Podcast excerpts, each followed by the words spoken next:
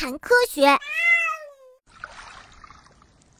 啾啾，我要找一个好地方。呃，你要找地方干什么？是准备筑巢吗？咦，这是我的秘密，不能告诉你。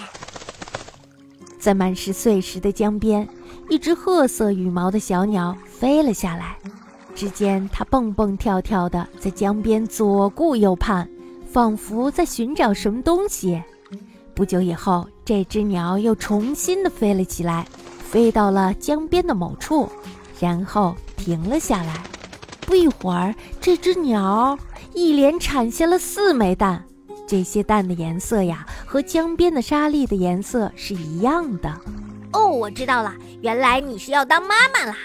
原来它一直在寻找下蛋的地方，但是这连一个遮挡的东西都没有，那你下的蛋岂不是危险了？啾啾，嘿嘿，你没有看到吗？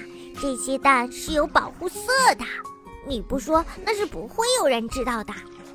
呃，我保证不说。这只胆大的鸟就是小环颈鸻。小环颈鸻属于候鸟，生活在台湾的湿地上，会在春天的时候飞到韩国，然后呢一直待到秋季。它们比麻雀还要小一些，通常呢出没在江边、海边还有湖边，主要呀是以各种小虫子为食。从四月下旬至七月上旬，小环颈鸻一共会产下三到五枚蛋，它们就在这些毫无遮拦的江边碎石堆或者是沙滩上下蛋。呃，你可是真大胆呀！我都怀疑你的蛋会被人捡走呢。啾啾，我们会保护好它们的。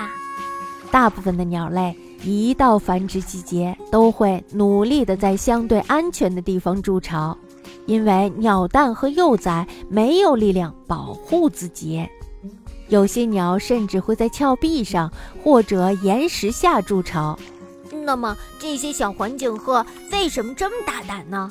毫无遮拦的在水边上产卵呢？小环颈鸻不仅自己有保护色，蛋和幼崽也有保护色，它们的蛋和碎石沙粒的颜色非常的相似。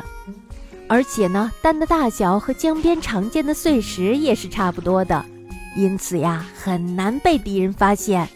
这呀，也是小环颈鸻如此大胆的原因。没想到，原来你们是通过这个保护你们的蛋和幼崽的呀！啾啾，当然啦，要不然怎么办呢？呃，可是你们这样做是会被人类发现的，比如我一眼就看出来了。嗯，你这样说，我有点害怕了。